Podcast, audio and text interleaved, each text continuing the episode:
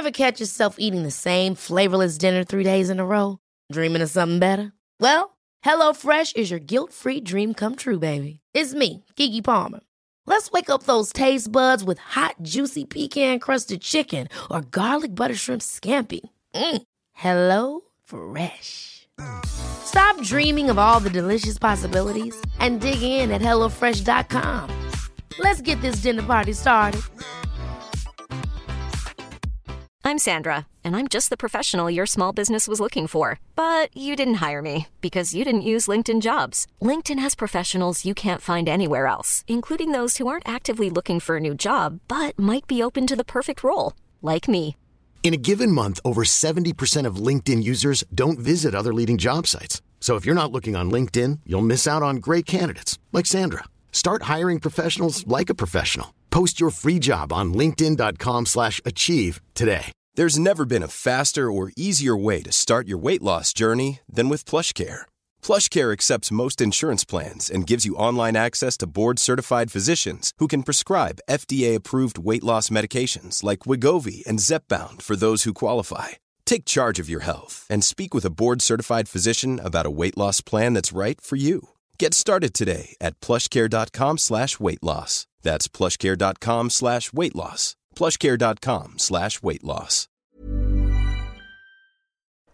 Bonjour à tous et bienvenue sur Anomia. Je m'appelle Valentin Tonti Bernard et je suis en double master HEC et Polytechnique. Avant d'aller dans ce master entrepreneur, j'ai fait du droit des affaires pendant 5 ans, au DGCE à Nancy. C'est pour ça que j'ai décidé de créer ce média.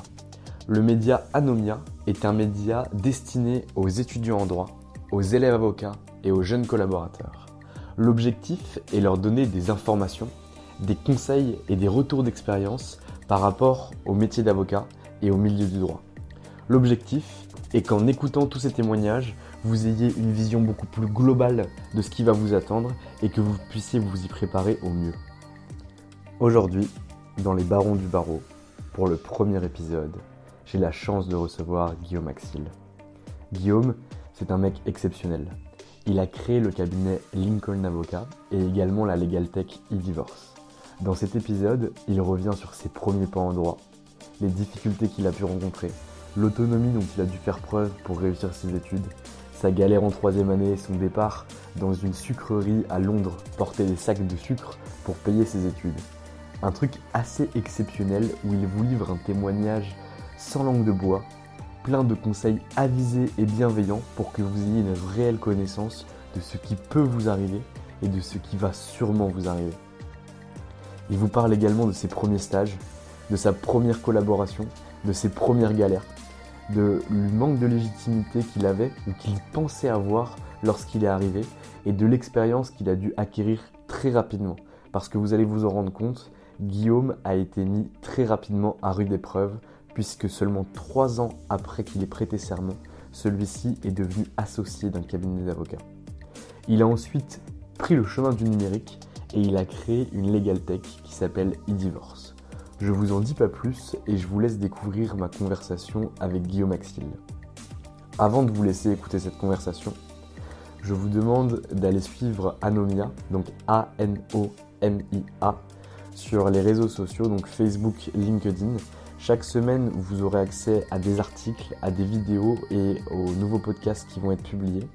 Et vous pouvez également mettre 5 étoiles sur vos réseaux de podcasts préférés, iTunes, iCloud, Spotify, etc. Bonne écoute Eh bien écoute, euh, bonjour Guillaume, je suis ravi que tu me reçoives dans ton, que tu me reçoives dans ton cabinet, donc euh, Lincoln Avocat, aux 4 rue de Marignan à Paris, dans le 8e arrondissement. Salut Guillaume Salut, merci euh, d'être venu Valentin. Eh bien écoute, euh, voilà, donc, quand je t'ai parlé du projet euh, Anomia, qui avait la volonté de pouvoir informer de façon transparente les étudiants en droit, tu as répondu immédiatement présent. Et donc j'aimerais que pour commencer, que tu puisses te présenter un petit peu. Alors je me présente en deux mots, je vais essayer de ne pas être trop long, les avocats parlent beaucoup. Euh, moi je m'appelle Guillaume Axil, j'ai 36 ans, je suis avocat au barreau de Paris depuis 2010, donc relativement récemment, je vais dans ma dixième année de bar. Et j'ai un cabinet dans lequel on est une dizaine d'avocats et on fait essentiellement du contentieux pour 70%, un peu de conseil à l'international. On intervient sur une clientèle euh, en assurance, principalement en assurance et aujourd'hui, euh, voilà, je vais passer à la mention spécialisation en assurance. Pas mal. Bon, t'es passé un petit peu vite sur, sur ton parcours. Moi, j'aimerais qu'on s'adresse un peu aux étudiants en droit. Est-ce que tu peux revenir du coup sur tes études de droit? Où, où Déjà, comment tu as décidé de faire du droit?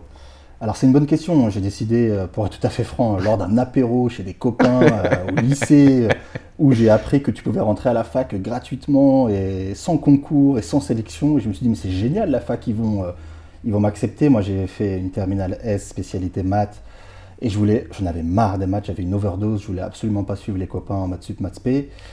Et donc j'ai atterri à la fac de droit dans, dans cette avec cette ouverture de me dire, voilà, ils acceptent tout le monde.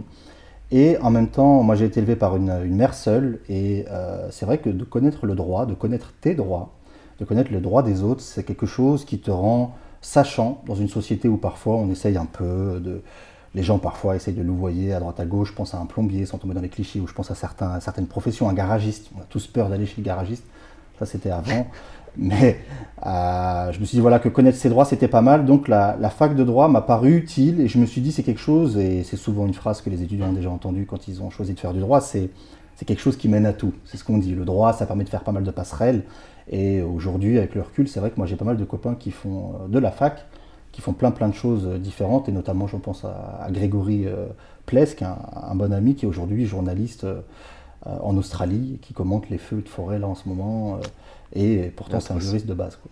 Ah, mais c'est vrai que le droit mène à tout. Bah, la, preuve, c'est que moi aujourd'hui, bah, je suis en double diplôme à HEC à Polytechnique. Je me suis un peu éloigné du droit et c'est vrai que finalement, on a des portes ouvertes qui, permettent de nous aider. Mais je vais revenir sur ce passage à la fac. Donc, euh, le, le, pourquoi tu rentres à la fac est super important parce que je pense que c'est une question que tout étudiant doit se poser ou a pu se poser un moment. Mais j'aimerais savoir comment ça se passe quand tu arrives à la fac.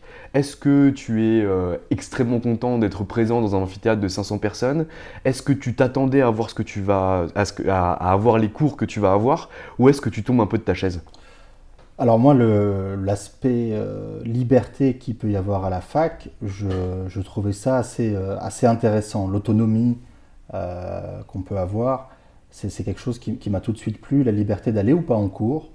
La liberté d'aller aussi, c'est une occasion de se faire des copains, parce que quand on n'est pas allé en cours, on est obligé d'aller chercher un ami ou une amie pour aller photocopier ses cours et, à la bibliothèque. Euh, bon, maintenant, on s'envoie des mails. À l'époque, c'est pas si longtemps que ça, ça fait vieux con, mais c'était comme ça que ça se passait. Euh, l'avantage des étudiants, je crois qu'il y a des statistiques là-dessus, mais euh, les étudiants scientifiques qui ont un parcours scientifique, en général, on réussissent bien, bizarrement, en fac de droit. Et moi, c'est peut-être un petit complexe que j'avais en me disant, voilà, je suis pas littéraire, est-ce que finalement le droit, c'est pas fait pour des gens qui ont une plume? Et l'avantage des étudiants scientifiques, c'est qu'ils ont une méthode de travail et, sans tomber dans les clichés là encore, ils, travaillent beaucoup, ils savent travailler. Et quand on fait du droit constitutionnel, quand on fait du droit administratif, c'est des matières qui, commandent d'ingurgiter euh, un syllogisme, une logique qui est propre à la matière et qui demande quand même pas mal de travail et qui décourage pas mal d'étudiants. Euh, donc, euh, donc non, moi je, me suis senti assez vite à l'aise de toute façon, dès qu'on n'a pas la première sanction des premiers partiels, on, navigue un peu euh, à l'aveugle, j'ai envie de dire. Enfin, on ne sait pas trop où on va, hein, tant qu'on n'a pas été sanctionné par un, partiel qui, nous met une tôle. Alors là, tu as tout à fait raison, mais ce que tu viens de dire, c'est très juste et tu le sais pas, mais je suis un cas d'espèce. C'est-à-dire que moi, j'ai fait un baccalauréat littéraire et que j'ai planté à 5,8 de moyenne ma première année et que ma mère m'a dit écoute, c'est simple, soit tu vas travailler, soit je te coupe les vivres. Et donc ça a été un bon coup de pied au cul qui m'a permis de travailler et après de remonter à la faculté, mais au début pour moi c'était extrêmement difficile. Donc tout à l'heure tu me parlais d'autonomie, est-ce que toi c'est quelque chose que tu as tout de suite eu, l'autonomie au travail? Tu m'as dit que tu sélectionnais ou non tes cours, que tu avais la faculté de le faire ou non, mais est-ce que derrière tu arrivais à te dire, bah voilà, le matin à 8h je vais me lever, je vais commencer à travailler mon droit constit, mon droit de la famille, mon droit privé général, etc pour pouvoir réussir mes examens. ça a été très difficile. Non, non, clairement. clairement. Non, non, moi, sincèrement, euh, euh, et de mes copains qui faisaient parfois tout à fait autre chose, euh, ceux qui étaient pas forcément dans des cursus diplômants, ou qui étaient artisans, ou qui étaient. qui bossaient déjà parfois à, 16 ans, ou qui étaient apprentis. Ou... Non, non, moi je me levais, sincèrement, j'avais une force de travail assez importante et ça ne m'embêtait pas. Et le truc qui me rassurait par rapport à la spécialité maths en terminale S, c'était de me dire, bah, des fois le travail c'est un peu ingrat en mathématiques, on peut passer son week-end à réviser euh, des théories ou des choses et euh, ça paye pas forcément au contrôle. Là, c'était le cas en droit. C'est-à-dire que si on, on travaillait euh, et qu'on connaissait, enfin en droit constitutionnel, si on apprend les articles de la Constitution, qu'on regarde un peu la, jurisprudence du Conseil d'État, euh, bah, c'est du savoir. Et on a des bonnes notes, ou en tous les cas pas des tôles. Euh, donc je trouvais que c'était payant. Et donc c'est comme un, un, leitmotiv. À partir du moment où on voit que le travail paye, on, rechigne moins à, à s'y mettre. Et non, non, moi, je, autant ça ne me dérangeait pas de me lever, d'aller en cours, autant ça ne me dérangeait pas de me lever le week-end et de travailler, ou quand on a un TD qui tombe un samedi matin et qu'on doit se taper euh, la présentation parce que c'est chacun son tour et que le vendredi soir les copains euh, vont faire la fête et que nous, ben, on le fait à la dernière minute parce que c'est souvent comme ça. Et ben oui, on se fait une nocturne jusqu'à minuit, une heure, et, on penche, on planche sur. Alors peut-être aujourd'hui c'est une présentation PowerPoint. À l'époque c'était euh, c'était, on écrivait ça euh, et on envoyait ça le lendemain au, prof. Mais euh, non, ça, ça ne me dérangeait pas, au contraire. Donc tu réussis bien tes études en droit. Donc est-ce qu'il y avait une forme de spécialité dans ta licence ou c'était une licence qui était plutôt générale? Licence générale. Ok. Donc accès droit privé quand même, un petit peu ou non? Pas spécialement vraiment général, droit public, accès, droit privé? Accès, euh, ouais, peut-être sur les options droit privé. Alors avec peut-être une spécificité un peu étrange. moi j'ai toujours été tête en l'air et je Aujourd'hui, je peux le dire, mais je crois que j'ai oublié d'aller à mon oral d'anglais le deuxième semestre. Et je m'en suis rendu compte en allant voir les résultats des partiels en septembre. Et en fait, j'avais zéro, enfin, ouais, ou zéro ou non, euh, enfin, absent, en, absent, absent en anglais. Et du coup, j'ai dû refaire ma licence juste pour l'anglais. Oh. Euh, ce qui m'a permis. Euh, enfin, bon, du coup, je suis allé, je suis allé travailler et me faire exploiter à Londres dans la restauration à 4 pounds 50 euh, de l'heure. Euh, bon, euh, comme beaucoup de Français, c'est une expérience intéressante parce qu'on retourne, on retourne d'autant mieux à la fac pour faire des études. Et moi, j'avais la chance d'avoir d'avoir une mère qui me disait fais tes études tant que tu peux. J'étais boursier. la fac c'était plutôt sympa, il y a une majorité de, de, nanas, il faut être tout à fait franc. C'est quand même une chance quand on voit ses copains en école d'ingé avec des amphis qui sont plutôt masculins. voilà, moi je trouvais que c'était assez chouette. Et là, c'est super intéressant ce que tu me dis. Donc, tu passes ta première année sans embûche, tu passes ta deuxième année sans embûche, ta troisième année sans embûche, et tu te rends compte qu'au rattrapage, tu dois refaire une année parce que tu as manqué une matière.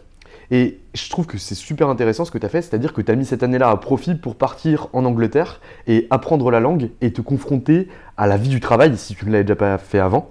Et ça t'a vraiment apporté quelque chose personnellement, pas au niveau du droit parce que du coup tu n'as pas fait de droit, mais je pense que ça t'a apporté quelque chose au niveau de la langue et aussi au niveau du caractère. Est-ce que tu pourrais un peu nous en parler de ça? Alors le caractère, la culture, c'est-à-dire que bon, euh,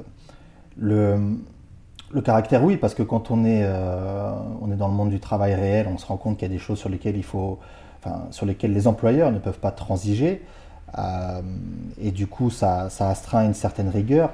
Effectivement, c'est la réalité du monde du travail. Il m'est arrivé de faire des petits boulots en plus de mon travail de serveur dans, dans une usine de sucre.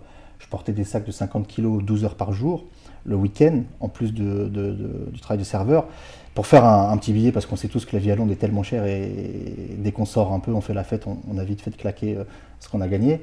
Et ça, ben, c'est sûr que en septembre, enfin en septembre, ou en octobre, quand on revient à la fac, euh, bah, on se dit qu'on a intérêt à faire des études, et on a intérêt à s'accrocher, et euh, qu'un diplôme, même si c'est parfois un peu abstrait, même si c'est parfois un peu flou, et même si on ne sait pas toujours où on veut aller, c'est important d'avoir des diplômes euh, et, pas de se retrouver sur le marché du travail peut-être un peu démuni, sans diplôme. Et euh, il faut valoriser euh, le cursus en allant au bout. C'est important d'aller au bout aussi. Ça, je pense que c'est une valeur forte qui à retenir, c'est en cas de difficulté, confronte-toi à la réalité et reviens de là où tu viens. Et on a vu des gens qui reviennent pas. Moi, j'ai vu des copains qui se sont retrouvés à bosser. Et après, on a tous une perception différente par rapport à ça. Et c'est sûr que euh, gagner 1500 euros, 2000 euros quand on est, à, quand on est jeune, c'est pas mal et qu'on vit chez ses parents et qu'on peut, on peut avoir un peu d'argent. Sauf qu'il faut faire attention à ne pas se laisser séduire par ça. C'est important de faire des études, c'est important de terminer ses études. Euh, by the way, c'est l'occasion pour moi de parler du CAPA. Moi, j'ai parlé le CAPA pas parce que je voulais être avocat, j'ai passé le CAPA parce que pour moi, c'était important d'avoir un, un diplôme c'était comme une sorte de diplôme en fait, mm. où il y avait une sélection parce qu'il y avait un concours, parce que tout le monde à l'époque avait un DESS ou un DEA, aujourd'hui un Master 2. Mm. Euh, tout le monde avait plusieurs Master 2 et finalement sur le marché du travail, c'était pas différenciant d'avoir un master 2, quel qu'il soit, que ce soit en droit public, en droit privé ou, ailleurs. donc, ça, on va, on va, y revenir. Du coup, tu, décides donc de faire, donc tu passes à L3, tu refais ton année à Londres, tu reviens en France, tu refais la faculté, tu valides ton, ta matière d'anglais qui te reste à valider, et du coup, tu rentres en DEA ou DESS, enfin, en tout cas maintenant l'équivalent du master 1, master 2. Et là, qu'est-ce que tu choisis comme spécialité? Parce que là, une spécialité arrive. Alors là, il faut, il faut choisir et même il euh, faut y penser avant parce qu'il faut faire les dossiers euh, en temps et en heure. Euh, là, euh, bah, comme tout le monde, je voulais être Ali McBeal et être juriste d'affaires international et être entre deux avions, entre New York et Paris. Et, Maintenant, c'est plus Ali McBeal, la référence, c'est Harvey Specter. Harvey Specter, de sa vocation mesure. Et, euh, et ça, c'est une vue de l'esprit, clairement. Donc oui, j'ai fait juriste d'affaires international. Vachement intéressant parce que ça donne un aspect international à, à, pas mal de matières, que ce soit le fiscal, que ce soit le droit de la famille, que ce soit le droit civil, que ce soit l'arbitrage la résolution en dehors des tribunaux. Mais euh, oui, ça fait rêver. Et finalement, c'est aujourd'hui dans un contexte de globalisation, c'est intéressant de voir comment, euh, comment les choses se règlent en France et à l'étranger. Et là, pour moi, revenant de Londres, c'était intéressant. J'avais quand même jeté un œil sur ce qui se passait euh, sur le plan juridique, sur la common law. J'avais anecdotique, mais j'avais fait ma première soirée de serveur dans un resto à Earl's Court c'était, euh, j'avais été pris euh, en test. Alors il faut savoir que les Anglais, quand on travaille, on a une semaine de période d'essai et on peut ne pas être payé à la fin de la période d'essai. D'accord. Euh, très anglo-saxon comme, comme, système. Et la première soirée que je fais de test de serveur, c'est le départ en retraite d'un magistrat londonien qui invite tout, tout, le gratin du barreau local. Et c'était intéressant pour moi de, poser des questions quand je le pouvais. Mm. c'est quoi la vie d'un avocat à Londres? Ou c'est quoi la vie d'un magistrat à Londres? Euh, donc avec ce côté common law, avec ce côté euh, un peu différent qu'est le leur, mais en tous les cas qui me motivait à, aller plus haut dans, les études. Ok. Donc là, tu valides après ton Master 1 ou ton Master 2, et là, comme tu me l'as dit, tu décides de passer le CAPA pour avoir un élément différenciant par rapport aux autres qui disposent déjà d'un DEA ou d'un DESS sur le marché du travail. Comment ça se passe? Euh, bah, Ça se passe que je, je m'inscris à l'IEJ. Ouais. L'IEJ d'où du coup? L'IEJ de Paris 5, René Descartes. Euh, moi, quand j'ai commencé mes études en droit, euh, la, licence, enfin le DUG à l'époque, euh, la deuxième année en droit, Paris 5, René Descartes avait un, DUG qui était très bien référencé en France. Et quand j'ai passé l'IEJ, bah on, demande, on discute avec les copains, parce qu'on a des copains qui ont les prétentions, il y a des copains qui veulent être avocats toujours.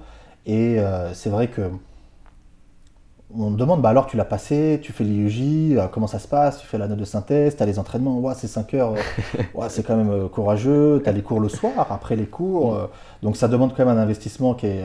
et puis ça fait rêver, donc il y a un côté un peu romantique où il y a une sorte de, oui, de, de romance à s'engager là-dedans. Et puis après, voilà, on passe le pas. Je pense qu'il y, a, y a un côté défi, se dire, bah, je le teste. Il y a un, petit côté challenge qui est toujours stimulant à ce moment-là des études. Je le rate la première fois. Euh, et puis. Euh, et là, tu te sens comment du coup? Ah bah on est down. Hein. De toute façon, quand on passe un été à réviser et que euh, et qu'on rate un examen, c'est toujours pas plaisant. ça fait cliché de dire ça, mais c'était à pas grand chose, c'était à quelques points, mais bon. Mm. toujours est-il que, que, je l'ai raté la première fois. Mais bon, quand on, il faut se mettre dans la norme et dans la moyenne des gens. Quand on voit que les autres aussi, rares sont ceux qui l'ont du premier coup, on se dit, bon, bah finalement, euh, il faut se remotiver. C'est un peu l'ascenseur émotionnel. Et c'est vrai qu'à ce moment-là, alors il y a les prépas, il y a ceux qui font les prépas, il y a ceux qui font pas les prépas euh, payantes. Euh, il y a évidemment une sorte de camaraderie entre, entre les, les, élèves et on récupère des cours, on fait des, des, entraînements, on se motive, on va à la bibliothèque ensemble. mais en tous les cas, c'est vrai que c'est important à ce moment-là de ne pas se sentir seul. Donc toujours être entouré quand on prépare le CRFP. Ouais, ouais, je pense que euh, émotionnellement c'est dur. Émotionnellement, je pense que c'est un, un, premier moment où euh, voilà. Et puis aussi, euh, il y a l'entourage, il y a la famille. Est-ce qu'on réussit, est-ce qu'on réussit pas? Est-ce que c'est faisable? Est-ce qu'on sent que c'est quelque chose qui est à la portée? On a vu tous hein, des gens brillants ne pas l'avoir. Parce que dans un concours, il y a toujours un facteur chance. Et des gens mauvais l'avoir. et je ne l'ai pas dit, des gens mauvais l'avoir. Je le fais pour toi.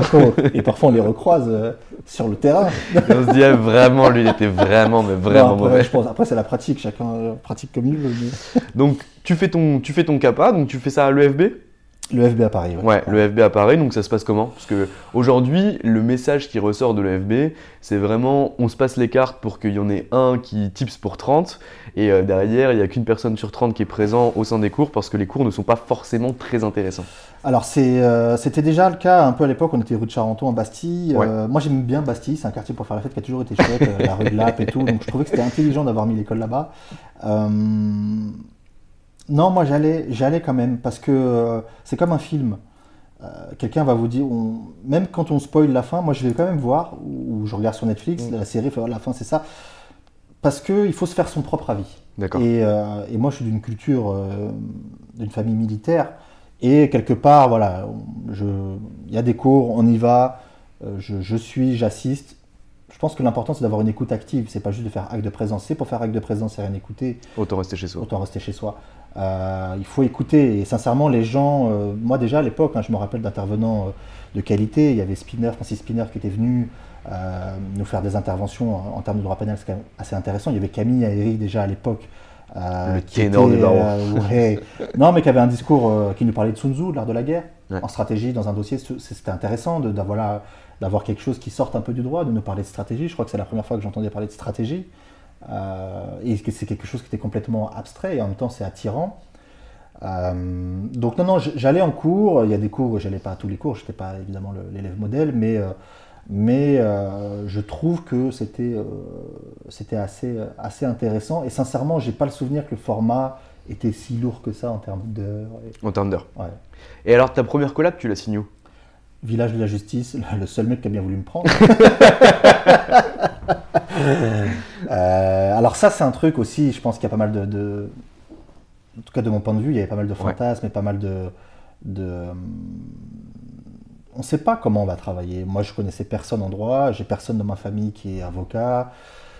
Euh, je, me disais à quelle sauce je vais être mangé. On entend les récits des uns et des autres. Un type qui s'est pris un code pénal dans la tronche parce qu'il a fait un mauvais jeu de conclusion et que le partenaire de tel cabinet n'était pas content. Et on se dit, mais waouh, on va être obligé d'accepter ça pour travailler. Bon, euh, on entend voilà les, comportements des uns avec les autres. Hommes-femmes, c'est différent. Cabinet anglo-saxon, cabinet de taille moyenne, cabinet euh, petit, cabinet. C'est pas la même pratique quand on fait du droit de la famille et que ça ou quand on fait que du droit des sociétés. Euh, c'est 15 métiers qui sont complètement différents. Le droit, j'ai coutume à dire que c'est comme de l'athlétisme, on fait plein plein de choses différentes. Il y a des gens qui font encore du décathlon, qui font un peu de tout. Euh, des cabinets généralistes à l'ancienne. La majorité des cabinets qui sont à taille humaine, euh, il y a les stats hein, à la NAFA qui permettent de, segmenter la taille des cabinets d'avocats. On a une idée de ce qu'ils font et comment ils le font. Et il y a ce fantasme qui est là à l'EFB, hein, de tout le monde veut aller dans un cabinet anglo-saxon, avec un double cursus, avec euh, l'idée de devenir euh, peut-être partenaire un jour et de euh, donc c'est bien, bien de savoir ce qu'on veut faire. Il faut faire attention aux fantasmes, et je pense que Est-ce que tu penses qu'il faut le vivre? Parce que, par exemple, moi, ce que tu viens de dire, là, je me reconnais vachement dans ce que, ce que tu as pu dire. J'étais en DGCE à Nancy, et du coup, au mois de juin, en DGCE, on se retrouve avec tous les DGCE de France. Et la règle, c'était à qui aurait le plus gros cabinet d'avocats, qui aurait un LLM plus une école de commerce plus une école d'avocat, la sorte de triangle d'or pour aller dans les plus belles études. Et sauf que la difficulté, c'est qu'il y a beaucoup de gens qui, après ces cabinets-là, ou lorsqu'ils y vont, déchantent immédiatement. Genre, j'ai fait un excellent master de droit des affaires, j'ai fait un LLM, j'ai fait un master grande école au sein d'une école de commerce parisienne, et là j'arrive au sein du taf, et je me rends compte que c'est pas pour moi que j'arrive pas à travailler de 8h à 3h euh, du matin euh, pour faire des copier-coller et faire des tâches, des tâches qui sont peu intellectuelles, qui sont plutôt de l'abattage que euh, de la recherche juridique ou de la stratégie juridique. Et là, il tombe des nues. Et l'objectif de ce podcast, c'est vraiment d'avoir une information, et ce que tu me dis, c'est super intéressant. C'est de dire, ben voilà, il existe des milliers de métiers dans le droit qui sont différents, même s'ils portent tous la robe. Moi, je pense qu'il faut aller se faire son avis, parce qu'il faut purger le doute, Sinon, il y a un fantasme qui va rester. Je pense que c'est important pour les étudiants de partager entre eux, parce qu'on le fait tous, ça a toujours été comme ça. Et euh, il faut se méfier aussi des, de ce que les gens racontent et, de, voilà, de ce qu'ils ont pu vivre. Encore une fois, je reviens à l'exemple du film.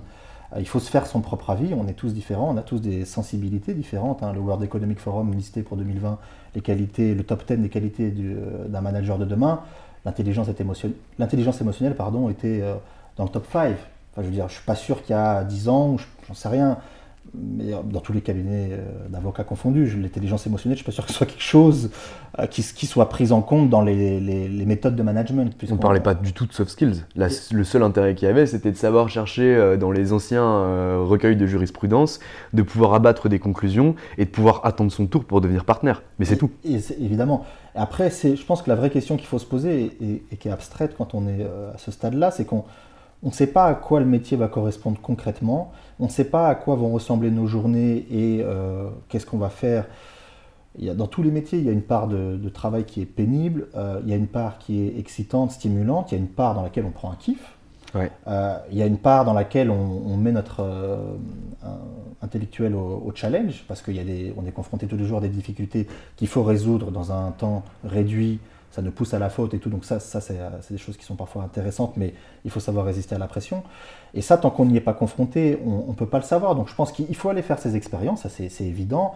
Après, je, il faut... Euh, il faut pas être démoralisé parce qu'on n'a pas euh, fait le double cursus qui va bien et qu'on n'a pas été accepté dans, euh, dans un début de Oui, et, et, en même temps, et à l'inverse, si on y est, il faut pas avoir peur de dire. Ça, ça peut s'appliquer si on sort du. Moi, j'aime bien comme quand dans les études de droit, quand on regarde ce qui se fait dans les autres pays.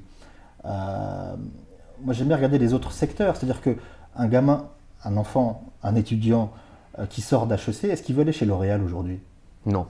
Aujourd'hui, il n'en a plus envie. Un gamin qui sort de l'Epitech, est-ce qu'il veut aller chez Capgemini, chez Alten, chez Altran? Est-ce qu'il veut y aller? Pas Non, parce qu'il a ses copains qui y sont passés, il y a les précédentes promos qui lui disent euh, bah voilà, tu vas bosser avec une équipe d'Indiens de Bangalore. Je stigmatise, je prends un exemple cliché, mais voilà, tu as un, livrable à faire pour dans 48 heures, c'est très technique. On va te mettre une équipe dans une culture complètement différente. Tu n'auras pas été formé à dialoguer avec des Indiens qui ne savent pas dire non culturellement, donc ils mm. vont dire oui, mais ils n'auront pas compris, euh, le, peut-être mal compris en tous les cas les instructions sur le livrable. Et tu vas, tu vas te retrouver avec un livrable dans 48 heures que tu vas devoir défendre peut-être devant un COMEX. Et euh, ce sera à toi de faire le numéro de claquette et il faudra que ça, ça marche bien. Donc il y a cette question, je pense que c'est un peu partout pareil. Est-ce qu'on a envie aujourd'hui de travailler euh, dans certaines conditions?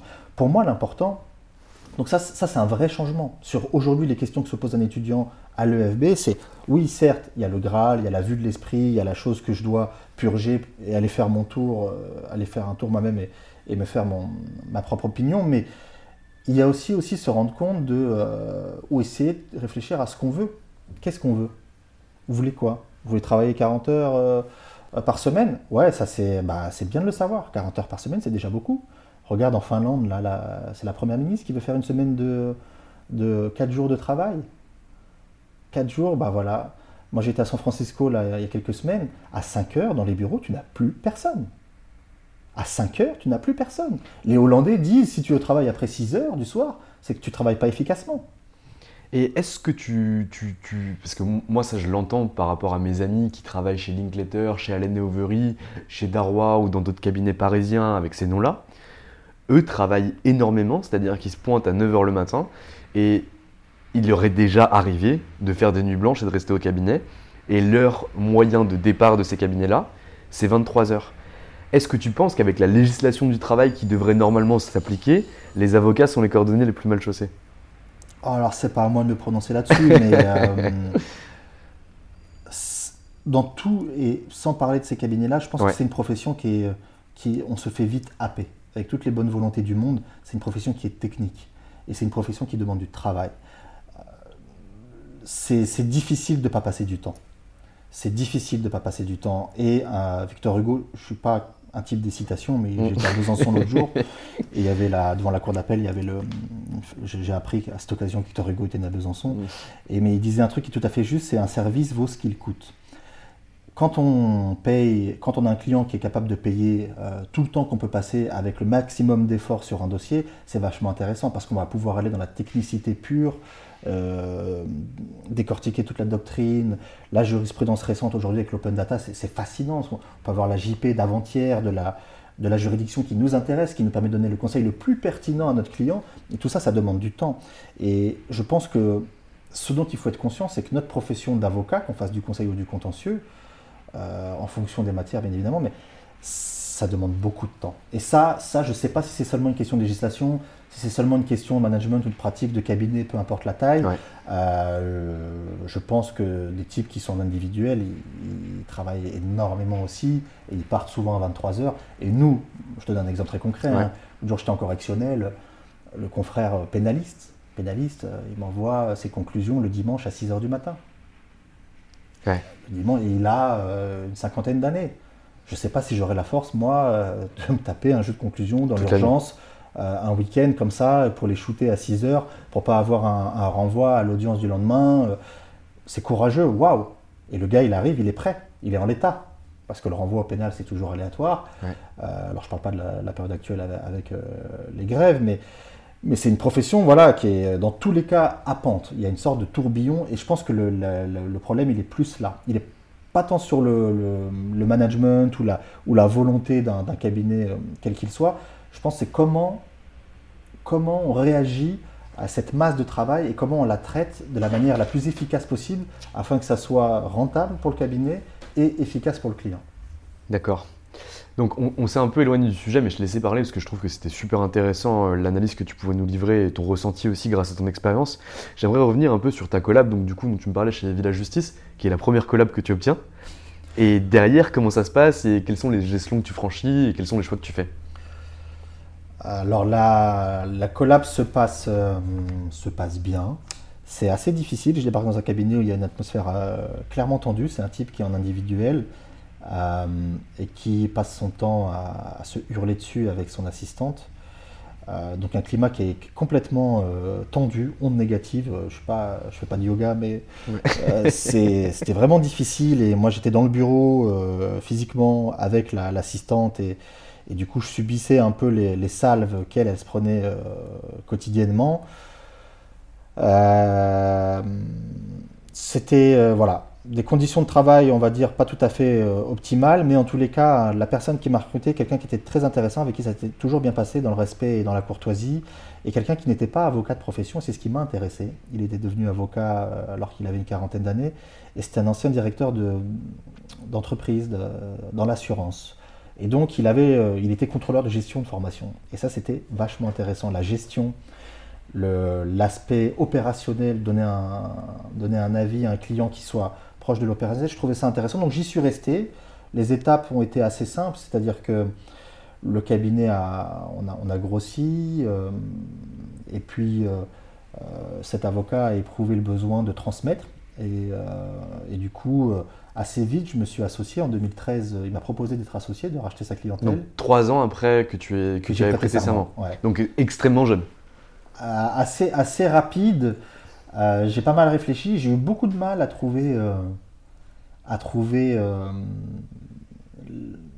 la manière dont on pouvait valoriser une clientèle d'avocats. j'ai quelques idées sur la question. oui, oui, alors avec le recul. Je pense que tu en as aussi beaucoup. maintenant, oui, mais c'est vrai que sur le moment, j'ai eu du mal. Alors, il y avait la caravane, que, la caravane de l'installation qui, avait, qui venait d'être mise en place. Laurence Amama, je crois, au barreau de Paris. Il y avait, il y avait des c'est quoi la caravane de l'installation? Alors je crois qu'à l'époque, ça justement, c'était quelque chose qui était destiné à aider les jeunes avocats à s'installer s'ils voulaient créer leur cabinet en sortant de l'école, ou si justement ils créaient des nouvelles structures, de donner un peu des tips justement de management, de, contrôle de gestion, de faire attention à sa compta, etc., et comment développer un peu sa clientèle. De loin, comme ça c'est le souvenir que j'en ai, mais en tous les cas c'était une épaule. Et euh, il y avait les, syndicats de jeunes experts comptables aussi sur les questions de valorisation qui étaient assez intéressants. Et puis après, euh, après, j'ai trouvé des confrères hein, qui sont spécialisés là-dedans, dans le rachat de clientèle libérale. Et donc 2013, euh, je prends, euh, je prends 20% de, de part du cabinet.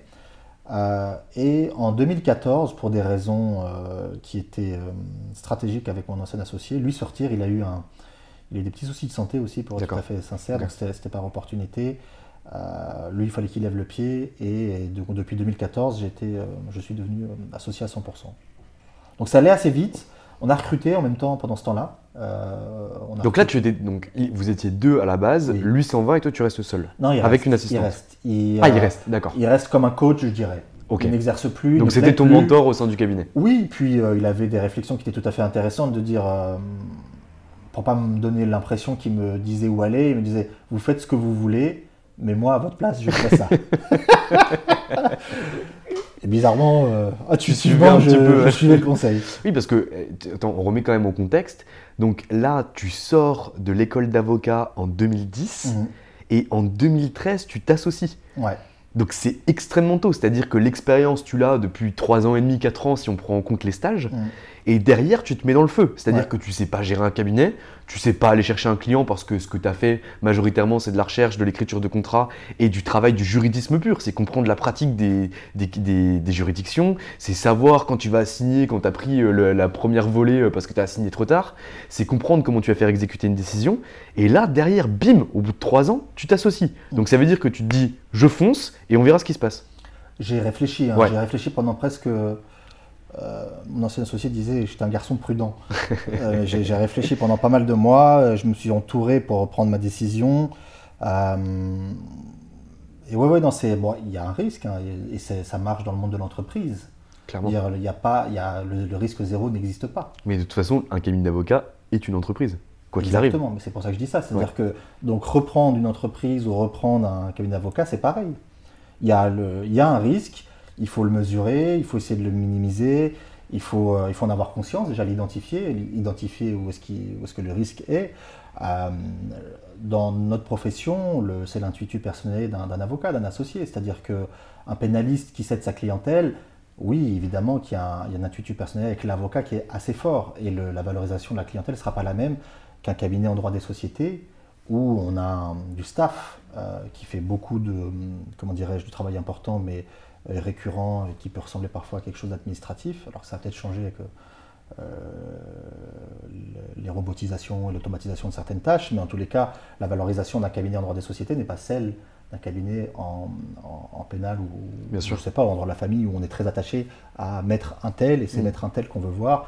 Donc euh, non, non, c'était assez, euh, assez challengeant et en même temps, c'est euh, c'est une super opportunité pour un jeune avocat. C'est de se dire, bon ben voilà, comment moi, si j'étais à la barre, je ferais les choses pour que euh, ça se passe bien. Et l'une des premières mesures, moi, qui m'a paru nécessaire, c'est de faire du cabinet un endroit où on se sent bien.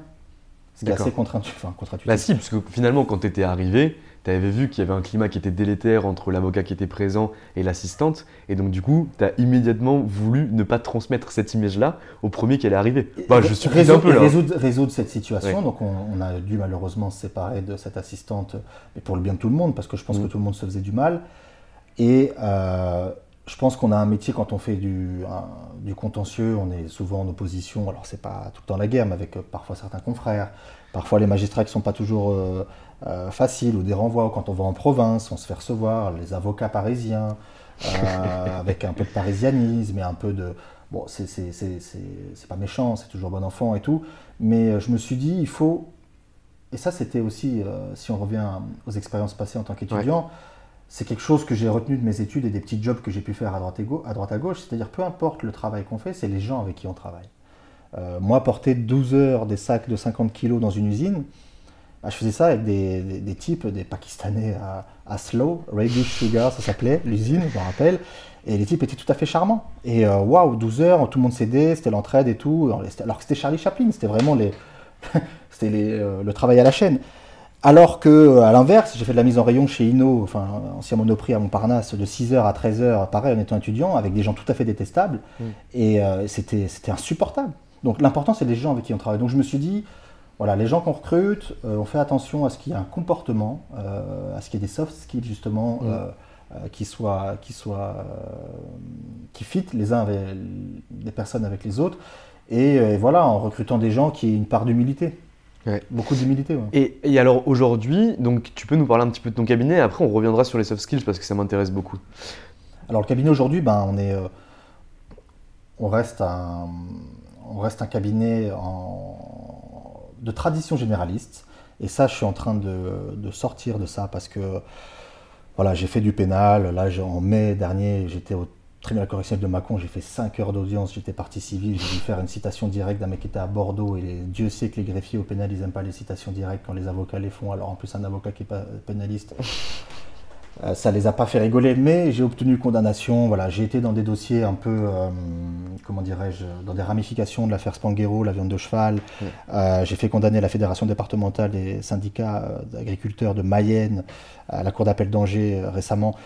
Voilà, donc j'ai touché un, un, peu à tout du fait de l'historique du cabinet. Aujourd'hui, euh, aujourd'hui on, est, on, est, on est assez bon en assurance, donc ma, ma stratégie, ma vision de, cabinet, c'est d'avoir un cabinet qui ne fait que de l'assurance. Donc euh, là, je, voilà, je commence à dire non à un certain nombre de dossiers, je commence à rester sur euh, cette historique d'assurance qui est tout à fait légitime parce que l'associé à qui j'ai racheté le premier cabinet était assureur, donc ceci explique cela. On est aujourd'hui une dizaine de personnes, donc on est, on est 8 avocats et deux assistantes. On a deux stagiaires développeurs web. Euh, parce que, bon, on en reparlera, mais c'est aussi euh, quelque chose qu'on va mettre en avant au cabinet. Mais voilà, on a, sur les huit avocats, on, court partout, on a une bonne ambiance, on s'entend bien, euh, on est assez complémentaires. Je cherche un garçon, j'ai du mal à recruter un garçon. donc on est, sur les huit avocats, on est trois garçons, cinq filles. Mais voilà, le, cabinet est celui-là, on, court partout, on, se structure encore, on est en croissance. On a fait 15% de croissance l'année dernière en termes de chiffre d'affaires. On, est plutôt euh, apprécié de nos clients. Et donc voilà, maintenant c'est ce sur quoi je travaille, c'est l'organisation d'une petite entreprise. Euh, c'est comment euh, des KPI, mettre des KPI, mm. mettre des bons KPI, lesquels on va mettre en avant, comment on en parle, comment on échange avec les équipes. Et c'est aussi sortir les avocats de leur zone de confort. Exemple très concret, on a fait des exercices de prise de vue, de vidéo, avec des avocats là sur des, thèmes d'assurance et de big data. Mm c'est pas facile d'être euh, filmé, d'être clair sur le message, d'avoir une posture. Tout le monde n'est pas à l'aise avec sa voix, avec son image. Mais euh, chez les avocats, vous êtes quand même bien servi en règle générale. Il ne faut pas croire, parce qu'il y a deux choses. C'est que tout le monde ne plaide pas. Quand on plaide, on plaide pas tout le temps. Et il y a une fausse pression, je pense, qui se met sur un avocat quand on lui laisse la parole. On lui dit Ah, comme tu es avocat, tu vas forcément être éloquent. Et, euh, et je pense qu'il y, y, a une petite pression qui est, qui est assez drôle à observer. Et c'est quoi l'éloquence On peut en débattre. Mm. Dans tous les cas, moi je pense qu'il faut clarifier. Il faut clarifier, simplifier, synthétiser. Ça, c'est la difficulté de notre métier. Et, euh, mais donc, du coup, voilà, c'est moi aujourd'hui, mon travail, c'est de pousser mes, euh, mes collaborateurs à, à, faire autre chose que du droit. Et, euh, et alors, justement, tu les pousses à faire quoi aujourd'hui Alors, donc, tu me parlais de ces prises de vue, ces vidéos. À quoi elles te servent déjà?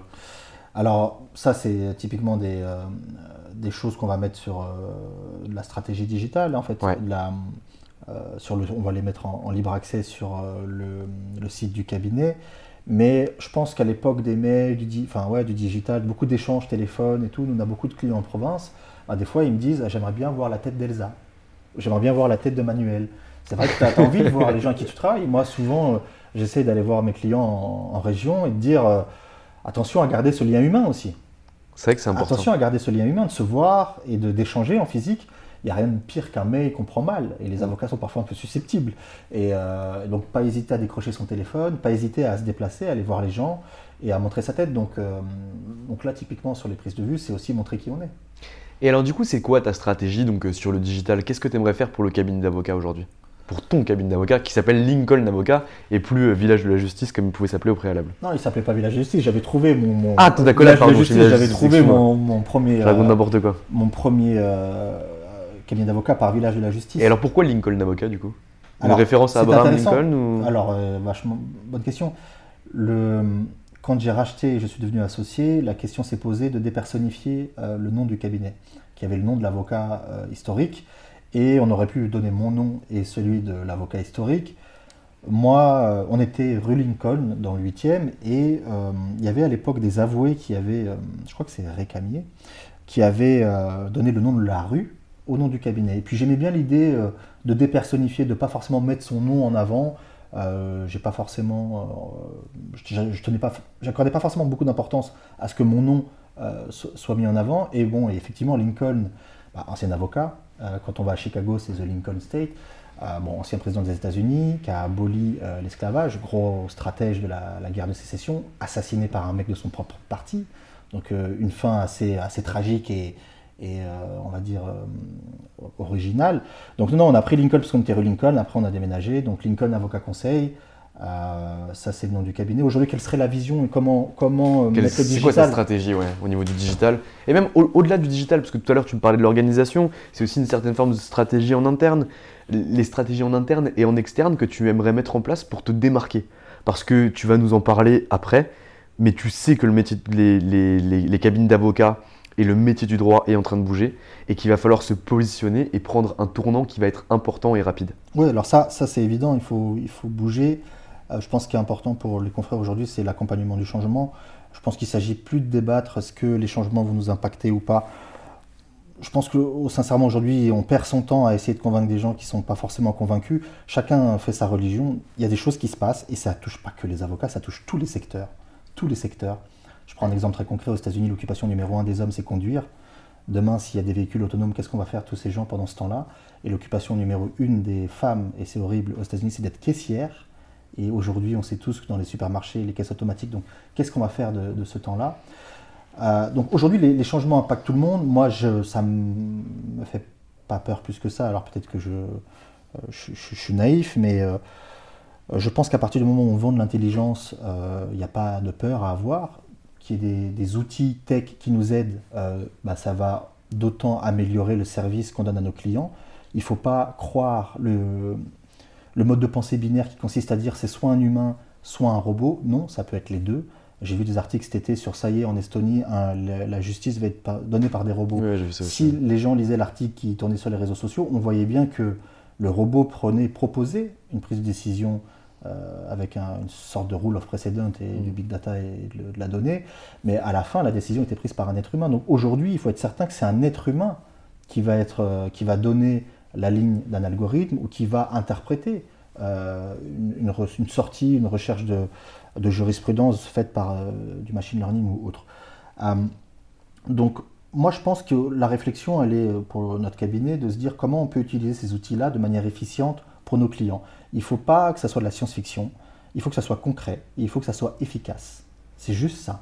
C'est quelque chose qui est concret, qui est efficace, et ça crée forcément de la valeur ajoutée pour notre service, et si on peut en créer euh, pour nos clients, eh ben, c'est tant mieux. Euh, moi, je bosse pour des assureurs. Euh, tous les outils tech et les budgets qui ont été dépensés par des banques, des banques assureurs ou des assureurs ces dernières années. Je prends un exemple, BNP Paribas, c'est pas mon client, mais ils ont, je crois avoir entendu ça l'autre jour, 6 milliards de budget annuel IT. donc quand ils voient qu'il y a 3 milliards au dernier trimestre 2018 investis dans les fintechs, ça fait à mon avis sourire parce qu'il y a beaucoup de fintech. Alors c'est le futur et tout, mais euh, c'est encore assez, faible. Moi, ce que, tout ce que je veux dire par là, c'est qu'il euh, il faut réfléchir à des choses qui peuvent créer de la valeur ajoutée pour nos clients et qui soient scalables. Aujourd'hui, la question, c'est euh, ouais, je peux faire un glisser-déposer depuis un mail Outlook sur mon logiciel à moi, telle enseigne d'assurance. Ça marche à l'échelle de 100 collaborateurs. Si je le mets à l'échelle de 5000 collaborateurs et ça ne marche pas, je m'en fiche de cette évolution technique. Il me faut quelque chose qui soit efficace. Et il faut que ça soit faisable à grande échelle.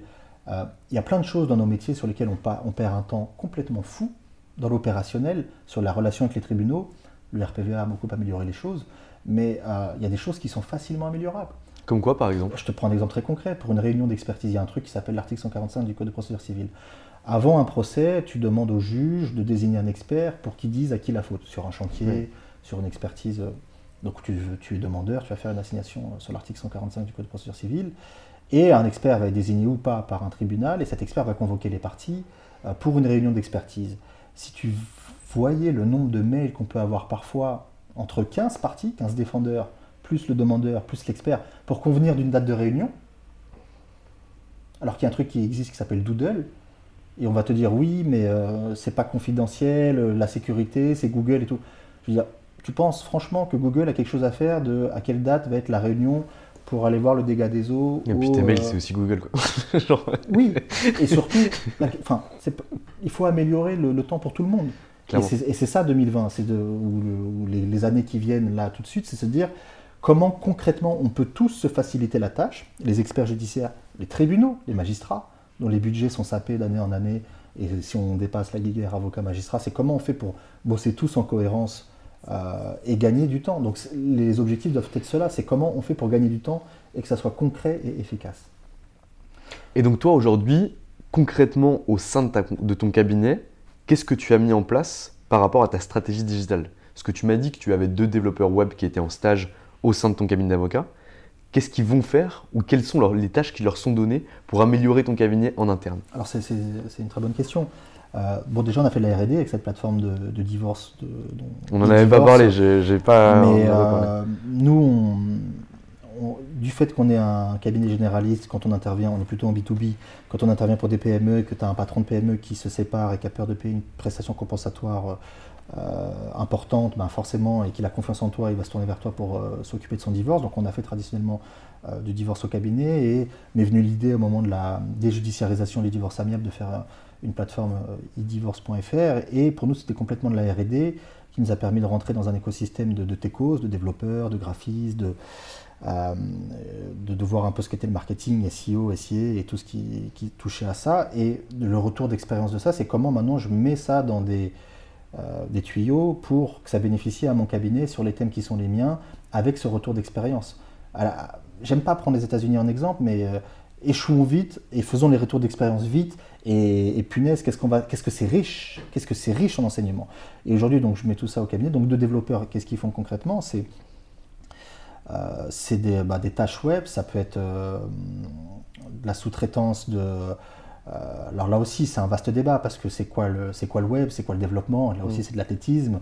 Euh, tu es, développeur front, tu es développeur back, tu es sur WordPress. alors, là, je tiens juste à te rappeler quelque chose c'est que nos, auditeurs vont être majoritairement des juristes et des étudiants en droit. Donc il faut un peu vulgariser. Alors, vulgariser, concrètement, c'est quoi? Bah, C'est faire un site internet qui ne soit pas juste un site vitrine. Premier exemple. Un site internet, c'est bien. Euh, je pense qu'aujourd'hui, alors c'est des stats, donc je n'ai pas trouvé les sources, mais ils disent qu'un cabinet d'avocats sur trois a un site internet, un sur 100 un extranet. Alors que quand tu vas sur Voyage SNCF, tu as un espace client. Quand tu vas sur Air France et que tu es euh, Harvey Specter, tu as ton l'assistante d'Harvey Specter se log sur euh, son espace client d'Air France ou d'American Airlines, tout ce que tu veux.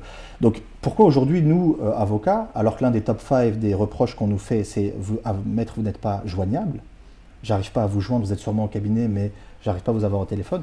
Pourquoi on ne donne pas accès euh, à nos clients euh, via des espaces clients où ils peuvent euh, déposer des documents, suivre la procédure, etc. Ça, c'est des exemples très concrets. Un site vitrine pour les avocats sur trois qui en ont, c'est très bien, mais mais ça sert à, rien. À quoi ça sert? Mais ça, ça sert à voir qui sont les avocats et avoir une idée de la charte graphique. Est-ce qu'elle est plutôt 1990 Est-ce qu'elle est plutôt 2020 Est-ce que l'UX ou les interfaces ont été pensées ou pas? On commence à voir venir ça, ça commence à changer. Mais il faut qu'il y ait aussi une compréhension de l'avocat pour savoir à quoi sert un site vitrine.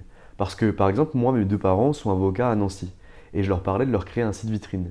Et ils me disaient, ouais, c'est super, comme ça on aura des clients qui vont pouvoir trouver notre site et venir nous trouver. Mais c'est pas vrai un site vitrine n'a d'intérêt que pour le mettre au sein de ta signature mail ou sur ta carte de visite, parce que derrière, à partir du moment où il n'y a pas de référencement qui est mis en place, donc ce dont tu parlais, le SEO, il n'y a pas de référencement AdWords, donc le SIA qui est mis en place, tu ne trouveras jamais un site internet, sauf si tu tapes cabinet d'avocat avec le nom de mes parents, donc euh, Pascal Bernard et Nicoletta Tonti Bernard, tu n'auras jamais le site internet. Donc il faut aussi qu'on comprenne que derrière le site vitrine est utile pour présenter ce que tu fais, donc ce que tu me disais par rapport à l'achat graphique et avoir quelques informations sur le cabinet, mais que celui-ci ne va pas servir à ramener des clients en euh, outbound. Non, exactement. Euh, et, on parle plus d'inbound en ce moment. D'inbound, oui. Et il faut savoir ce qu'on veut en faire. Et c'est là aussi où je pense qu'il faut se faire assister par des professionnels. Mais euh, c'est comme on parlait de stratégie tout à l'heure qu'est-ce qu'on veut en faire? On veut en faire juste un site vitrine pour que les gens viennent voir nos têtes? Ok, très bien. Pour afficher nos tarifs? Ok, très bien. Est-ce qu'on veut faire autre chose avec? On voit émerger des cabinets d'avocats euh, en, région où euh, des jeunes avocats s'installent, ils ont des sites qui sont super bien faits, prise de rendez-vous en ligne, paiement en ligne. D'ailleurs, maintenant, aujourd'hui, le, il y a, il me semble, un plug sur le site du barreau qui permet à tout avocat de le faire. Exactement, et le CNB a une plateforme qui le permet. Euh, ils sont en train de travailler là-dessus sur justement le, euh, le référencement digital, mais le, comment dirais-je, ce sont des, ça, ce sont des choses assez concrètes, euh, mais auxquelles il faut réfléchir. Et il ne faut pas juste euh, faire un site pour faire un site. C'est quelle est l'idée qu'on veut avoir derrière. Donc, une fois qu'on a défini ça, on peut être tout à fait à l'aise. Donc, ça peut être un site vitrine. Donc, aujourd'hui, mm. mes développeurs, ils travaillent là-dessus et on a, nous, l'ambition de faire un, peu plus qu'un site vitrine. Ça peut être de la R&D. Je te donne un exemple très concret. Nous, on a développé là en interne un comparateur de PDF je, vais sur, je fais deux clics, je tombe sur un lien internet et je rentre un PDF. Ben, je suis en droit immobilier, j'ai mmh. une promesse de vente euh, première version qui fait 40 pages avec les annexes et j'ai la version 3 euh, ou 4 et du notaire euh, adverse. Je vais la télécharger. Et ben très vite, plutôt que de faire à l'ancienne, de l'imprimer, de regarder page par page, est-ce que c'est les mêmes et où est-ce que ça différencie. Et ça s'appliquerait aussi à un jeu de conclusion ou contentieux. Normalement, on a des confrères, quand on fait un jeu de conclusion numéro 1, numéro 2, numéro 3, il arrive parfois qu'on mette des bordures en marge sur les paragraphes rajoutés. Des traits, c'est ça Voilà, mais c'est déclaratif, c'est lié au fait que l'avocat le fasse. Et parfois, on n'a pas le temps et on ne le fait pas toujours. Là, ce comparateur-là, il va me mettre en rouge ce qui a été supprimé d'un côté dans la version initiale et en vert ce qui a été rajouté dans la version 2, 3, 4. Et euh, tu peux très vite calculer le temps que tu économises. Et ça, c'est fiable à 100% Ah, c'est fiable à 100%. Et donc ça, est-ce que toi, tu pourrais envisager de le rendre accessible à d'autres avocats ou c'est développé uniquement en interne? Alors, c'est une très bonne question parce que ça, on pensait les mettre en open source, en tous les cas en test, sur notre site. Mm. Parce que du coup, du fait de, de cette... Euh, du fait d'être entré en, relation avec tous ces développeurs-là, aussi, on a infiltré pas mal de réseaux euh, de tech, de gens dans l'intelligence artificielle et notamment dans la vision, euh, et qui nous ont dit en retour, euh, bah, écoutez, nous, on a des besoins juridiques et on a pas mal de choses à faire euh, sur lesquelles on peut vous aider, mais par contre aussi, donc déjà, nous, ça nous a permis de récupérer de la clientèle euh, et de s'intéresser à, des, choses assez concrètes. par exemple, tous les techs signent des NDA, mais ils savent pas ce qu'il y a dedans, ils les lisent pas. ils vont faire un projet, on va leur demander, parce que c'est un interlocuteur bien identifié, qui a une structure, qui a un département de juristes, et bah, le tech qui va venir, il va signer l'accord de confidentialité et il va pas le lire. Ou alors il va signer une licence de transfert de droits de pays, propriété intellectuelle ou industrielle, et en fait le truc est worldwide, ad vitam aeternam, et pour 0 euros, et en fait il l'aura pas lu. Et euh, donc il y a aussi un besoin de regagner la confiance dans. Alors ça, ça s'applique à, beaucoup de secteurs. En tous les cas, nous, ceux qu'on a croisés dans le milieu tech, euh, regagner la confiance des avocats, de à quoi ça sert un juriste. Bah oui, parce qu'ils vont tous copier les statuts euh, du copain, ils vont copier les CGV, les CGE de la start-up qui fait à peu près euh, ce qu'ils veulent faire, et parce que ça gagne du temps, et parce que, et parce que ça coûte pas, euh, ça coûte pas si cher, et, voilà. Donc ça, il faut trouver les bons équilibres qui permettent de, satisfaire les besoins.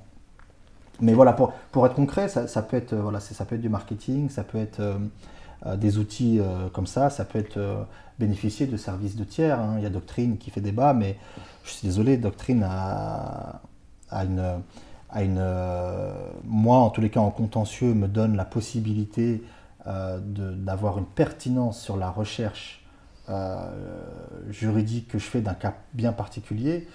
Je, peux avoir la jurisprudence d'avant-hier euh, du juge devant lequel je, trouve, je me trouve ou je risque de me trouver, et ça va, ça va me permettre ça va me permettre de donner un conseil un peu plus euh, affiné euh, et calibré à, mon client. Et euh, alors, ça ne veut pas dire qu'on fait du forum shopping, même si le forum shopping a toujours existé.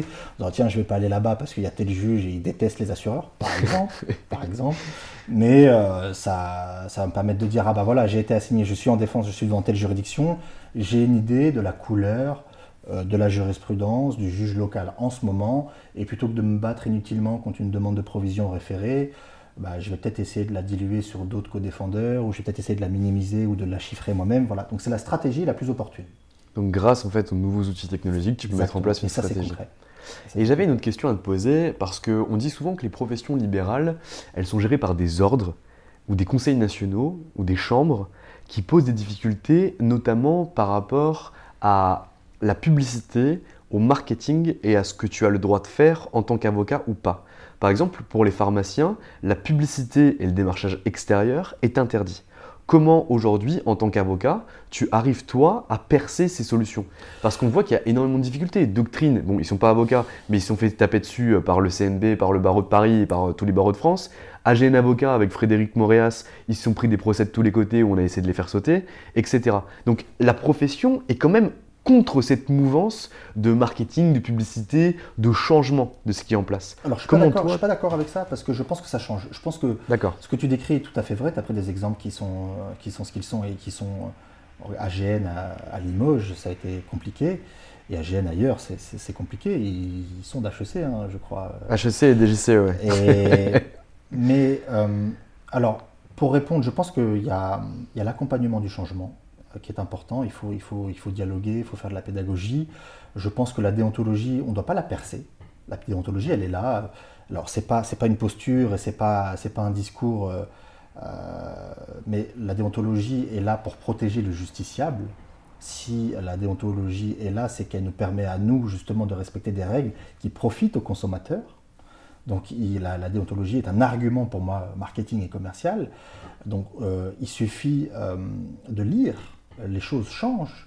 Euh, la commission prospective et innovation a organisé il y a, un mois, je crois, à Rennes, à l'université de Rennes, commission présidée par Louis de Gauss, une sorte d'état généraux, je crois, sur l'innovation. J'étais impressionné de, de l'ouverture et, de niveau, à quel point ils étaient fer de lance. C'est-à-dire que il faut trouver un juste équilibre. Et c'est ça le challenge. il y a des us et coutumes, il y a des règles déontologiques qui s'appliquent, qui sont réglementaires pour les avocats et qui peuvent mener à des sanctions. Donc il faut les respecter, ça c'est évident. Euh, mais il y a un assouplissement. Il y a des articles qui, qui apparaissent dans le, règlement euh, national. Il y a un article sur la publication, enfin l'article 19 sur les, sites en ligne et la participation d'un avocat à des sites de tiers. Et régulièrement, il y a des choses qui, qui sont rajoutées. Donc il y a une prise en compte de ça. Donc je ne pense pas qu'il y ait un frein. Et je pense que le temps Marie-Aimée Perron à Paris, euh, qu'Olivier Cousy, euh, le discours qu'il a tenu à, l'ouverture de l'EFB à Paris, je n'ai pas tout écouté, mais c'est un discours quand même assez tourné vers l'innovation, vers l'ouverture. Christiane Ferralchoul au CNB, bah, je rappelle qu'elle est avocate en nouvelles technologies, en droit du numérique. Donc euh, elle, est rompue à ces questions-là depuis, euh, si tu veux, tu regardes là, il y a un Dallos Action, c'est elle qui l'a rédigé. Euh, donc ces questions-là, je ne crois pas qu'il y ait des freins. Je ne crois pas qu'il y ait des freins, je pense qu'il faut dialoguer, je pense qu'il faut, respecter les règles, et il n'y a pas besoin de contourner ou de percer pour donner un, service pertinent aux clients. Après, il y a des débats sur l'apport d'affaires, il y a des débats sur des contournements qu'on voit dans la pratique par des plateformes qui ne sont pas avocats mais à nous, avocats, de changer les choses de l'intérieur. D'accord. Donc pour toi, c'est essentiel que l'avocat puisse se tenir au courant de ces évolutions au niveau de ce que tu peux faire et de ce que tu ne peux pas faire pour devenir le plus pertinent possible et asseoir réellement ta place sur un marché. Il n'a pas le choix. Il n'a pas le choix. Il y a des contraintes euh, qu'il doit respecter. Et, euh, même si aujourd'hui, euh, l'article 111 du décret qui te permet d'avoir, en tant qu'avocat, une structure commerciale dans laquelle une activité euh, connexe et accessoire au, droit. C'est un peu l'ouverture aussi quand on parle des avocats mandataires en transactions immobilières. C'est un peu l'ouverture aussi euh, quand on parle des avocats euh, agents sportifs. Alors ils ne sont pas agents, ils sont mandataires sportifs. mais c'est-à-dire que moi là j'ai récupéré un jeune footballeur. Quand je regarde le règlement de la FIFA et la FFF, et quand je vois ce qui est marqué et que je déduis ce qui devait se passer avant, qui marque ça sur les règlements, je me dis mais ça devait être la, la foire. Donc notre déontologie, notre manière de fonctionner, le principe du contradictoire, enfin, il y a des règles essentielles à toute procédure, c'est une valeur ajoutée parce qu'on est aussi les garants, comme un journaliste qui vérifierait une, source. Il a une info via une source, il va vérifier via une autre source que cette information est plus ou moins crédible avant de prendre un papier. Il le fait, il le fait pas, c'est sa responsabilité. Mais à nous euh, de mettre en avant les règles euh, qui sont les nôtres pour qu'elles aient de la valeur ajoutée pour les, euh, clients, quels qu'ils soient. Et donc, au niveau des conseils que tu pourrais donner aujourd'hui à un étudiant qui va finir ses études en droit, quelles seraient les compétences qui sont nécessaires pour lui de développer et les pièges à éviter? Oh, C'est vaste, mais euh, c'est les compétences, en tous les cas, c'est sûr, qui, de mon point de vue, euh, je crois l'avoir dit quand j'étais passé à Nancy, c'est que on doit les étudiants, euh, et moi on me disait ça aussi quand j'étais à la fac, vous devez lire le journal tous les jours. Euh, je ne dis pas qu'il faut lire le journal tous les jours ou euh, aller sur le Huffington Post ou regarder tous les posts et tout, même si on y va quand même assez régulièrement ou ailleurs. Mais je pense qu'il faut qu'il soit autodidacte. Je pense qu'il faut qu'il s'intéresse à autre chose que le droit. Je pense qu'il faut qu'il regarde ce qui se passe dans le monde qui entoure le droit, parce que le droit est une réponse à la société qui évolue. Et quand on regarde les manifestations, quand on regarde certains comportements euh, des forces de l'ordre, quand on regarde, euh, le droit doit être là en réponse. Le droit est une réponse à certaines pratiques commerciales. Euh, donc il faut avant tout regarder la société, comment elle bouge, pour avoir une appréciation juridique pertinente au-delà des règles qui sont applicables et qui, est, le corpus qu'on applique. Donc je pense qu'il faut regarder ce qui se passe sur le plan tech, il faut regarder ce qui se passe sur le plan des marchés, euh, les, marchés bougent, peu importe les secteurs. On parle de l'automobile, on parle de, l'assurance, on parle de l'immobilier, on parle, il y a beaucoup beaucoup de choses qui, euh, qui, sont en train de changer, le service à la personne. Donc il faut qu'il aille voir euh, dans d'autres matières que le, que le droit. Moi, je privilégie la tech, mais ça peut être, ça peut être autre chose. Et puis après, c'est les, je pense aussi que les écueils à éviter, c'est de se... Il faut réfléchir à ce qu'on veut faire, ça peut paraître abstrait, mais et dans quelles conditions on veut travailler. C'est un peu le, le débat euh, utopique de se dire, bon, tu me demandais, moi, qu'est-ce que je veux mettre en place pour mon cabinet Moi, l'utopie pour mon cabinet, ce serait peut-être qu'en 2024, on part tous à 17h. Et que moi, je dise à mes équipes, à 17h, il n'y a plus personne dans les bureaux. Et qu'on soit sur un, le même niveau de, de travail ou d'efficacité. Euh, qu'est-ce qu'on veut pour nos vies? euh, Aller répandre la bonne parole, parler de la formation des gens et tout, c'est très bien, mais qu'est-ce qu'on veut pour nos proches? Qu'est-ce qu'on veut pour nos vies personnelles? Est-ce que tu veux aller à la montagne régulièrement faire du ski parce qu'il vient de tomber un mètre de poudreuse et que tu sais qu'il y a un champ de peuf qui t'attend et qu'il faut absolument que tu y ailles et que c'est hors saison? La liberté et l'indépendance d'un avocat lui, va lui permettre de faire ça, et tout en étant disponible et réactif avec euh, une structure qui le permet pour ses clients. Euh, les conditions en mer sont top et tu as envie de partir faire du kite ou, euh, ou de la voile et tout. Voilà. L'indépendance, l'autonomie euh, de notre métier doit permettre de, te donner un niveau de vie qui, soit, qui soit intéressant. donc je pense qu'il faut réfléchir à ça. Comment on veut travailler? Et une fois qu'on a défini ça, c'est qu'est-ce qu'on met en place pour, pour y parvenir. Et, donc on retombe sur une approche qui n'est plus juriste, mais qui est celle d'un juridique, pardon, qui est celle d'un tout entrepreneur ou d'une entreprise, bah, j'ai des objectifs, j'ai des instruments de mesure, je les contrôle régulièrement. Qu'est-ce que je peux faire pour les améliorer? Qu'est-ce que je peux faire pour diminuer ceux qui les dégradent? C'est des, indicateurs de performance que tu peux aisément vérifier. Quel dossier cette année euh, bah, J'ai eu tel client qui était assez pénible et il m'a rapporté tant. Est-ce que je le garde? Est-ce que je ne le garde pas? Euh, J'ai tel client que j'ai un peu délaissé et pourtant il représente tant dans mon chiffre d'affaires. Comment je peux faire pour... Euh, améliorer les choses, et moi, comment je peux faire pour euh, améliorer ma vie au quotidien?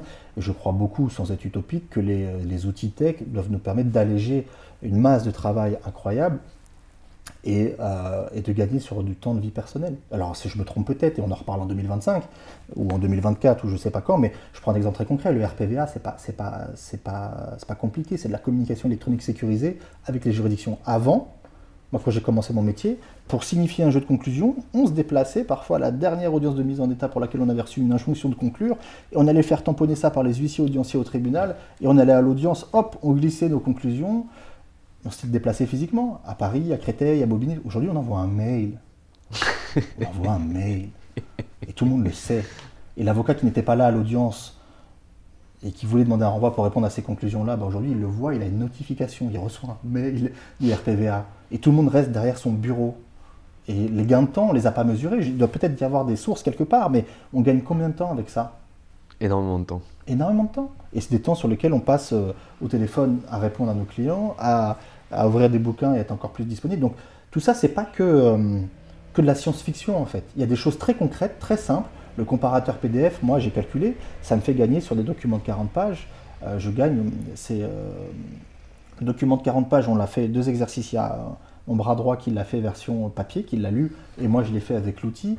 Euh, moi j'y ai passé 20 minutes, lui il a passé 1h20, tu vois. Donc j'ai gagné. une heure. Voilà. Et une heure dans une journée, c'est 40 minutes, tu vois. Et au tarif horaire, voilà, tout ça, donc tu fais gagner du temps et de l'argent à tes clients. Et ça c'est concret. Donc le, voilà, le but c'est de définir des, exercices, des, outils qui soient implémentables, qui soient simples d'utilisation, qui ne nécessitent pas de faire une formation de 150 heures euh, pour, euh, pour, comprendre l'outil. Et, euh, et, pourquoi pas, oui, les mettre en, open source pour des clients, pour des confrères, pour n'importe qui. de toute façon, on le mettra en lien de, de, de, l'épisode, on mettra ton site internet et dès qu'il sera disponible, on enverra un petit plug. là, le site n'est pas en ah, ligne. bien sûr, d'accord. Dès qu'il sera en ligne, tu m'enverras ça et je le rajouterai. Avec plaisir. Et euh, donc, si je comprends bien, et pour faire un petit résumé de, l'interview qu'on vient d'avoir ensemble, ou plutôt de la discussion qu'on vient d'avoir ensemble, un étudiant en droit aujourd'hui, ça doit s'informer, ça doit réussir ses études soit en y allant, soit en devenant autonome, ça doit réfléchir vraiment à ce qu'il veut faire et où il veut aller, comment il veut travailler et ce qu'il veut mettre en place ça ne doit pas rester obtus, ça doit, euh, il doit garder entre guillemets les yeux ouverts sur le monde et s'intéresser à d'autres choses comme la technologie, les différents marchés dans lesquels il va potentiellement pouvoir travailler pour rester le plus efficient possible et donner les meilleurs conseils à ses clients tout en s'intéressant au monde qui l'entoure et en servant des règles de déontologie qui lui sont imposées et qui font la beauté de la profession pour réussir au mieux à s'implanter au sein de son marché. C'est c'est exactement ça. Et je pense que quand on est étudiant à la fac, la meilleure chose pour ça, c'est d'aller voir, d'aller voir par soi-même. Et on revient sur ce qu'on disait au début. Les stages. Des stages, ne pas hésiter, ne pas hésiter à aller, à aller en cabinet, à aller en entreprise et à, faire des candidatures. Ah, alors là, du coup, j'ai une dernière question à te poser parce que c'est une question que j'ai oublié de te poser tout à l'heure.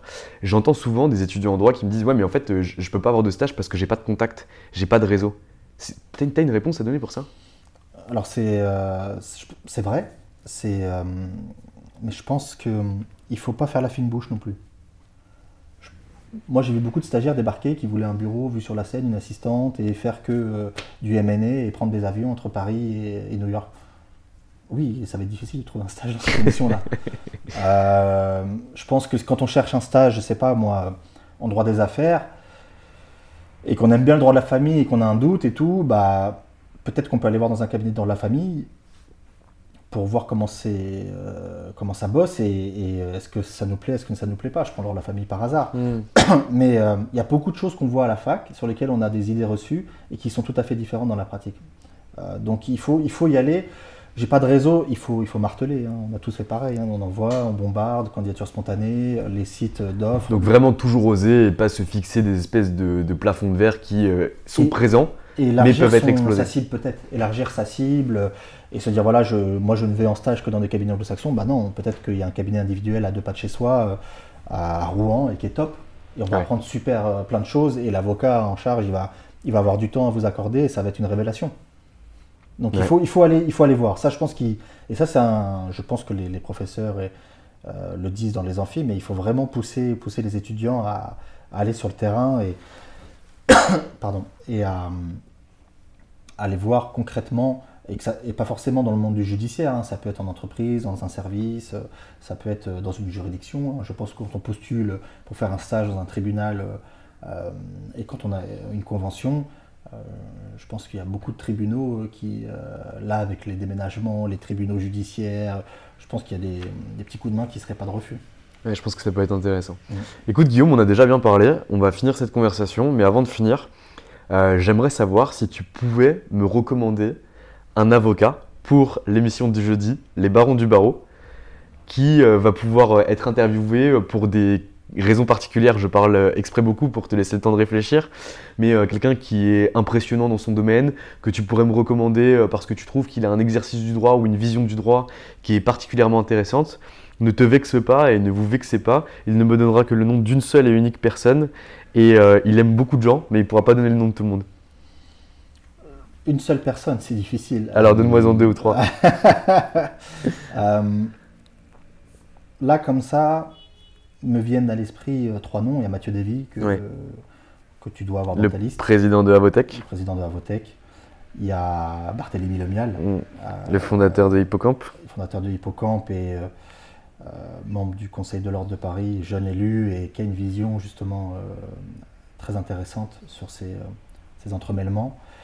Et, moi, je veux dire que j'ai été assez impressionné, je ne le connais pas personnellement, mais euh, j'étais assez impressionné par Louis de Gauss euh, euh, au cours de cette formation à Rennes.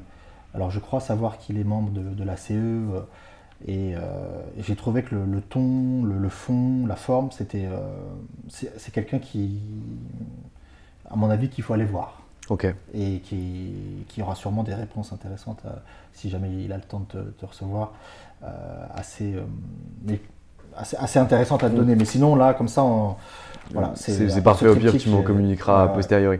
Bon, et dernière chose, et si euh, on veut te communiquer, euh, tu m'as dit que tu cherchais encore un autre collaborateur ou éventuellement des stagiaires. Est-ce qu'on peut t'envoyer un mail quelque part ou euh, t'envoyer une candidature spontanée ou quelque chose? Alors, j'en reçois pas mal, ouais, effectivement. Mm. Il y a l'adresse secrétariat-lincoln-avocat avec euh,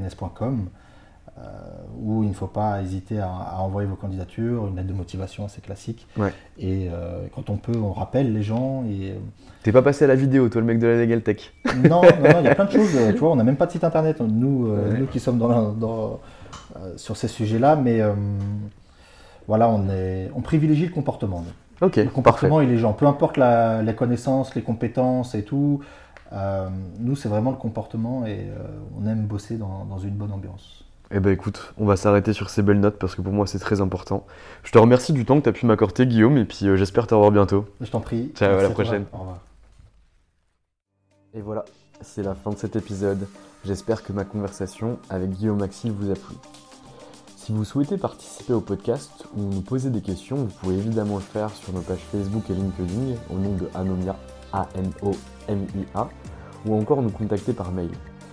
J'espère que cet épisode vous a plu car il y en aura bien d'autres, soit dans les barons du barreau qui seront publiés le jeudi, soit dans les juristes en herbe qui seront publiés le lundi. Et ce que je vous demande, c'est de mettre un petit 5 étoiles sur euh, iTunes Podcast ou sur SoundCloud qui nous permettra de faire connaître ce média et permettre à un plus grand nombre de juristes d'avoir accès à l'information. Bonne journée à tous. Ever catch yourself eating the same flavorless dinner three days in a row? Dreaming of something better? Well, HelloFresh is your guilt-free dream come true, baby. It's me, Gigi Palmer.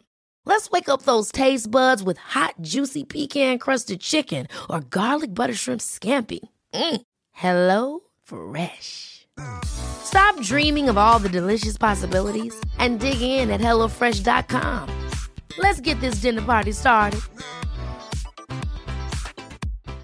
If you're looking for plump lips that last, you need to know about Juvederm lip fillers. With Juvederm Volbella XC and Juvederm Ultra XC, your lip look, whether it's subtle or bold, can last up to one full year with optimal treatment and no additional maintenance. Find a licensed specialist and see if it's right for you at juvederm.com today. That's J U V E D E R M.com. Add fullness to lips in adults over 21 with Juvederm Volbella XC or Juvederm Ultra XC. Do not use if you have severe allergies or a history of severe allergic reactions, or if you're allergic to lidocaine or the proteins used in Juvederm. Tell your doctor if you have a history of scarring or taking medicines that decrease the body's immune response or that can prolong bleeding. Common side effects include injection site redness, swelling, pain, tenderness, firmness, lumps, bumps, bruising, discoloration, or itching. As with all fillers, there's a rare risk of unintentional injection into a blood vessel, which can cause vision abnormalities, blindness, stroke, temporary scabs, or scarring. For full important safety information, visit juvederm.com.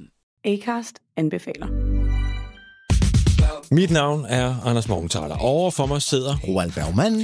Vi har lavet en ny podcast, der hedder Dopaminklubben. Og Dopaminklubben er en klub, hvor ADHD er fucking sjovt, og hvor det griner. Det behøver ikke at være super alvorligt. Vi er skide trætte af alle de der podcasts, der forklarer mig nederen der. Vi gør grin med vores ADHD. Mulig ADHD. Ja, vi udreder mig, fordi nogen siger, at jeg har det. Jeg ved det ikke rigtigt, det finder vi ud af. Vi har i hvert fald lavet vedmål. Ind og lyt til Dopaminklubben. Hver uge udkommer vi. Der laver vi sjov og spas med at have den her vidunderlige dopaminmangel.